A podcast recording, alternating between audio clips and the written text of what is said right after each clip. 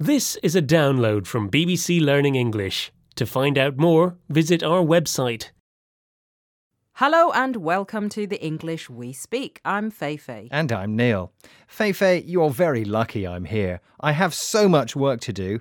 I haven't got much time to talk to you. Oh, that's a shame. I like presenting this program with you. Really? Well, that's nice.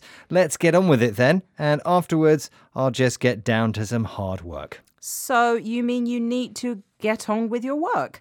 To be honest, Neil, if you have lots to do, maybe you need to double down on your work. Double down? Do you mean do my work twice? Not exactly. When we double down on something, it means we increase our effort to do it, or we do it with more determination. So I'm saying you need to work harder. I already am. Look, I've made these examples. I need to double down on my revision. I've got an exam tomorrow. We're going to double down on our work and finish the project by Friday.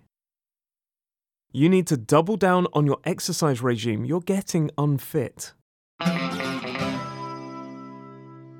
This is the English we speak from BBC Learning English, and we're talking about the expression to double down on something, which means make extra effort or focus on doing something. So, Neil, do you get it? You need to be more determined to get your work done. Put more effort in.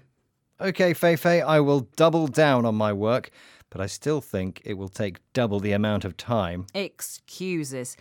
That is a shame because you're going to miss the office drinks after work. Office drinks? I didn't know about those. Right, I'm off to do my work now, and I'll be there at the double. At the double. You mean quickly. Good luck, Neil. I'll see you later. Bye. Bye.